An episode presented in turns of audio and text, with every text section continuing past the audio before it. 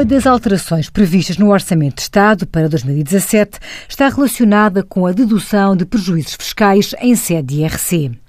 Desta alteração resulta a possibilidade das entidades passarem a poder deduzir os prejuízos fiscais resultantes da sua atividade sem qualquer limitação em termos de ordem cronológica, ou seja, poderão escolher deduzir os prejuízos que tenham um prazo mais curto de dedução. O que estava em vigor até final do ano passado era, em primeiro lugar, deduzir os prejuízos que fossem gerados há mais tempo. Importa também relembrar que, aos prejuízos apurados a partir de 2017, o prazo de reporte é reduzido de 12 para 5 anos para as entidades que não sejam consideradas como PMEs.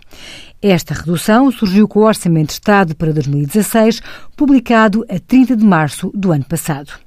O enquadramento das empresas como PMEs deve ser verificado conforme o definido no preâmbulo do Decreto-Lei nº 372, 2007, de 6 de novembro. Envie as suas dúvidas para conselhofiscal.tsf.occ.pt.